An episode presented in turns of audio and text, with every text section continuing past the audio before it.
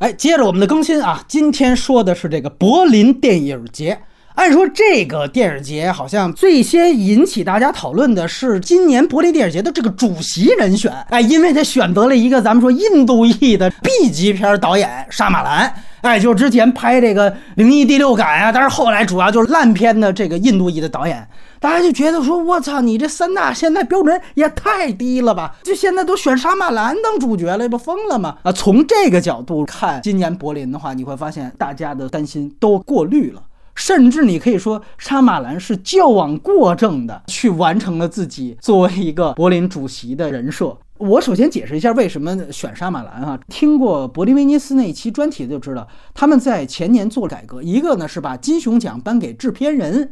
另外一个呢，就是演技奖去性别，所以从制片人这个角度来讲，这是柏林选择沙马兰的一个很重要的，就是说，因为我们认定金熊奖我们是给制片人的，那这其实是一个工业维度，所以呢，我就挑选一个从制片成本上经常替制片人省钱的，哎，拍戏非常快的，虽然烂，但是每次都能赚钱的这么一个导演。是因为他有这样一个改革，虽然我是半开玩笑啊，但是这个改革是确确实实的新闻。从这个角度来说，是他可能选择沙马兰的一个标准啊。但是我觉得特别巧，甚至是完全反其道而行之的是，沙马兰真正来当主席之后，他反而会觉得，哟，千万大家别觉得我是一个 low 咖，哎，我就得认真研究一下三大是怎么评电影的，我可得让大家知道我是有文化的。所以最后他给出的这份。评奖名单特别的往年柏林气质。首先，这金熊奖给到了一个青年女导演，这个完全和去年的威尼斯和戛纳如出一辙，等于现在形成了一个年轻女导演的三大三连庄。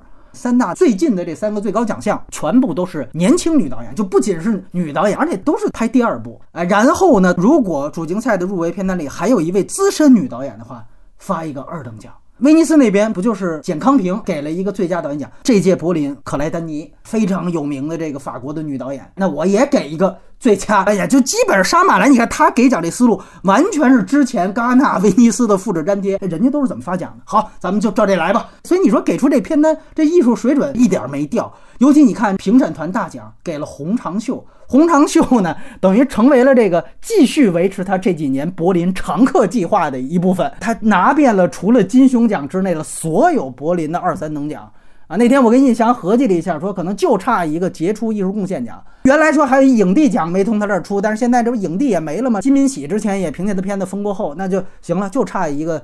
金熊基本就差不多了。你看，照顾常客这方面，沙马兰也照顾到。他看得懂看不懂未必，我知道。反正以前你们都给他奖，对不对？差一个评审团大奖就给你了。所以你看这奖给的稳到，甚至都没什么特点。印象说可能就是演技奖，小布什那个片子，土耳其贾玲可能没那么好。当然这各抒己见。但是演技他这是取消影帝影后之别了嘛？只有主配。他这两年取消男女之别之后，这四个奖项全部都是女性。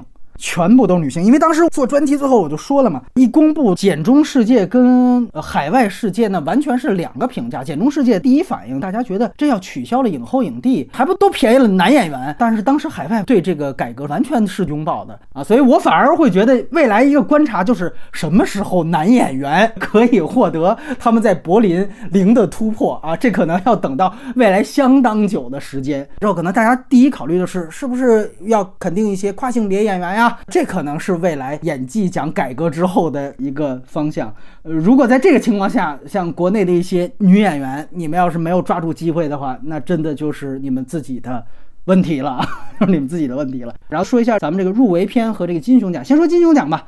阿尔卡拉斯，它是一个加泰罗尼亚语电影，大家知道吧？以巴塞罗那为首的这个地方啊，经常闹独立，这地方是独属的加泰罗尼亚语电影。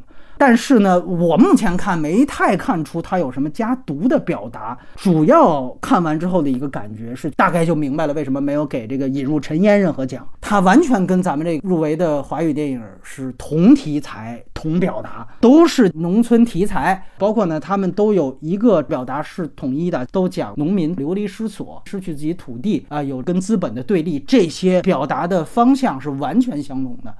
所以我也一下子理解啊，那你金熊给了这个，那确实你撞脸之后，咱们那个就很少有机会了。尤其也不得不说，从真正的质量和表达，甚至是美学角度，全方位，阿尔卡拉斯是优于《阴入尘烟》的。它是一个标准的左翼电影，这又是我之前谈肯洛奇说的，又是中国才最该拍出来，但是从来没人拍出来过的那种电影。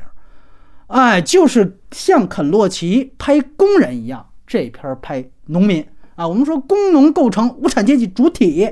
这片更难得是在于，因为三大之前工人运动的片子已经很多了啊，除了肯洛奇之外，我们之前聊过开战，这些都是，但是非常少见有农民题材，并且是以农民为主体的。左翼叙事的电影其实就是讲从阶级意识讲土地问题，它其实讲的就是佃农一家嘛。开场它其实就是一个佃农身份的确立。有人那一听佃农斗地主是不是？哎，它真是字面意思斗地主的电影，就是讲其实不是失去土地，开场他们才知道他们自己从来没有拥有过土地，然后明确一个佃农身份与地主的对抗，然后整个主线。两件事儿，一个是农民阶级身份的认定，另外就是无产革命意识的唤醒啊，非常棒。越看到后面越出色，看到前面可能还觉得有点闷啊，是不是只是一个自然主义的那种片子？但是后来你会发现，前面所有看似闲笔的东西，全部都是阶级意识、身份认定的符号，极其完整。而且导演对这一套的思想认定是清楚的。他最棒的就是呈现了阶级身份确立时的撕裂和痛苦。家族为单位嘛，呈现了家族从所谓内部撕裂到最后形成阶级意识，就阶级意识被唤醒，这个确实是非常出色的。我建议所有在 B 站上天天喊让学的，你们都应该来看看这个左翼东西呢。我们这边话语权它其实是官方话语权，真的去认真拍这套东西呢，你反而会触碰审查的啊，这是很荒谬的一些情况。对比金熊奖，我要说的还是咱们这个片子嘛，《引入尘烟》。首先啊，我也得肯定，这是日子之后。是吧？两年来第一个华语片能入围到三大主竞赛，这已经很不容易了。而且蔡明到马来西亚的，要真正算国产片的话，那一九年兰心大剧院之后第一个入围三大主竞赛的，那你想想，这都是疫情前的事儿了，这确实是非常不容易。而且也是咱们说李瑞军导演啊，从戛纳二单元一种关注到三大主竞赛的一个跃进。当年一种关注是这个路过未来。基本看到这么一个路径，也算是离岛之后在三大算是有个位置了，对吧？你说站稳脚跟还谈不上的话，那么起码先有这么一个路径，这是非常非常重要的。因为一谈中国那些什么三大导演，都是那还第六代、第五代那些人，确实应该有更多新人走出去嘛。世界电影业是一种文化交流，这我觉得很重要的。然后片子本身啊，我尽量不剧透，因为它后来就没了嘛，被技术原因了。我只能这么总结一句，把技术原因这事儿一块儿饶上，咱们说啊，是马后炮。就是这个电影不是盲山，而中国电影需要盲山。最后呢，因为一纸禁令。又让它变成了盲山。你听我这话很绕哈，我一句一句解释。首先说它不是盲山，因为一看题材啊，觉得啊这农村呢，现在热点事件大家关注，而且又海清这演农村妇女，它不是盲山。这片子其实也进行了一些城市的点映，看过人也都知道这不是一码事儿。而且呢，也因为这个期待和现在社会热点这个问题，导致它现在评论两极。很关键一点就取决于你是否相信纯爱。尤其在徐州事件，我们说就铁链女事件之后，你还相信这种乡村爱情式的这种提纯化的处理？这个是你是否根本接受这个电影最大的前提，尤其是在此时此刻。啊，另外呢，海清她作为一个明星，你对她表演的评价，你对这个人物的评价，这也决定了你评价这个电影的好坏。从我个人的角度来说啊，首先说海清这个事儿，我确实觉得他是有一点点失孤的感觉啊，就是华仔扮丑演这个农民工的这个效果，哎，我是这么一个基础判断，不剧透啊。而另外一方面，我之所以说你是否相信纯爱决定你是否喜欢这片子，是因为他在性别这个议题上其实是完全让位于其他的他片中的一些所谓议题的。再加上这个片子，它的结尾，它遇到了大量的这种搏击会式的字幕的结局的修改。本来我觉得作者他就没有什么性别意识上的表达，您再删一删、腌一腌、搏击会一下操作一下，那么就使得整个电影谈不上有什么进步性可言。而在铁链女事件之后，这个方面的缺失就会被放大。当然，你说他让海清也用嘴说了，说我其实当时不完全是卖给男方的，就是我觉得你不打牲口什么的啊，我等于也爱上了你啊，这一见钟情算是这个算是一个有他的主体意识。但这只能说让他自圆其说，在性别议题上还是前长者止了。尤其是他这个人设是一个被家人打成残疾，甚至是小便失禁，这里面带有巨大的深重的苦难。到最后呢，反而只是变成一个人设的背景。整个这个电影它的主体是放到了男方的身上。然后在他身上夹杂了一些什么吸血的资本啊，这些大家都看过很多遍的命题，再加上这个副线又和主线人物的这个乡村爱情，他又没有能够很好的结合到一起，尤其是主线人物他中间发生了一些重大变故。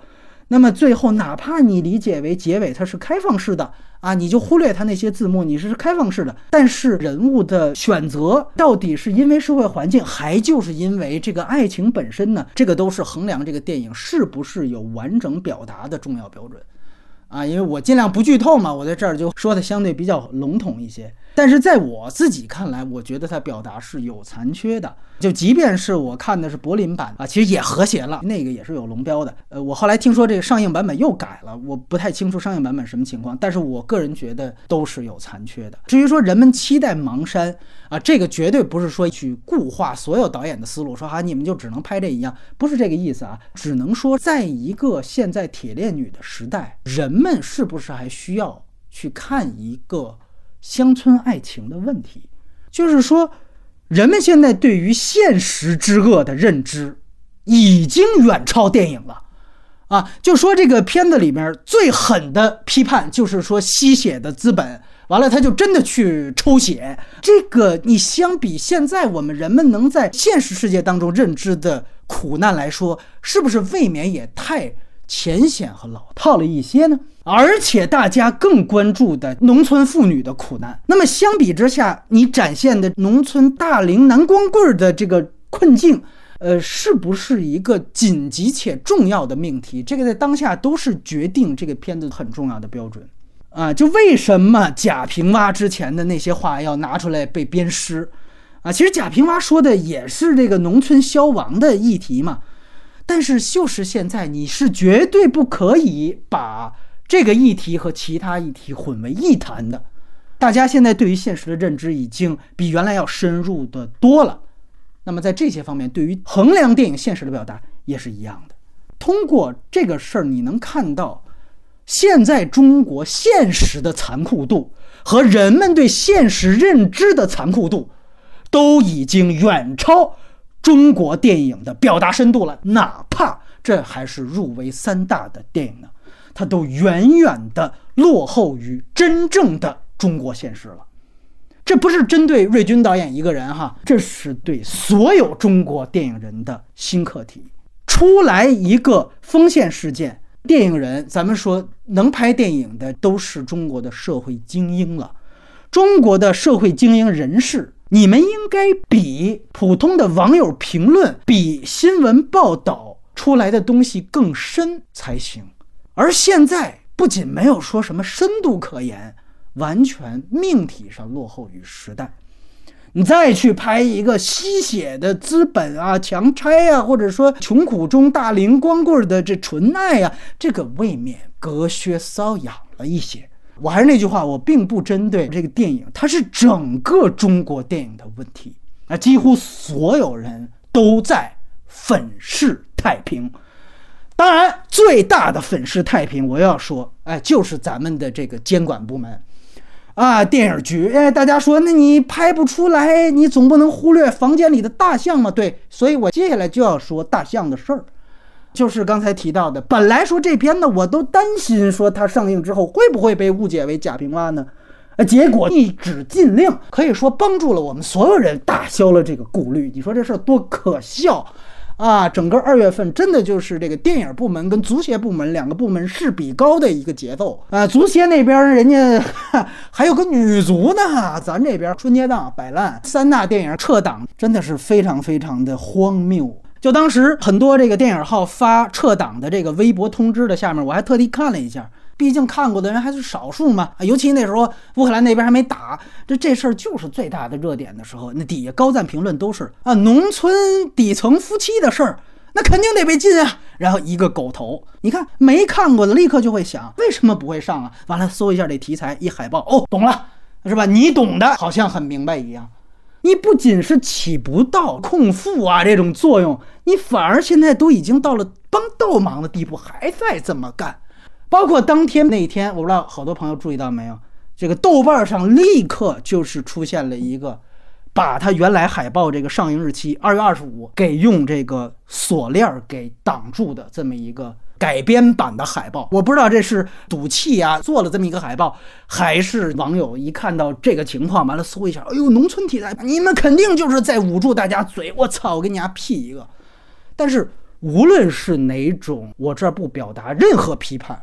之前我们记得这个《芳华》的时候，好多人还说冯小刚肯定是自导自演的，我就不愿意做这样的批判，对吧？你要是想让任何包括冯小刚这种你们觉得投机的人，你不要让他投机，哎，你就把审查放开，这不一下就解决了吗？而且现在是越来越无差别、无理由、高频次的随便去下一个片子。原来还说个技术原因，现在不说技术原因，你知道导致什么情况？就是只要一撤档，第一反应就是他被禁了。这塔西佗陷阱啊！我再搜一下这个资料，哎呦我操，农村题材那绝对扼杀了中国的一部蒙山铁链的，咱们赶紧海报走起。在这个情况下，不要觉得好像你借着呃审查蹭热点什么的，那首先你就别审查不就完了吗？你别捂住大家嘴不就完了吗？你让他真正上，然后大家讨论。就像我刚才提到这片子可能存在的一些争议，那你公开讨论，反而可能这个片子到底是不是盲山，那你不是一看就知道了吗？你现在把他给禁了。他他妈就是盲山。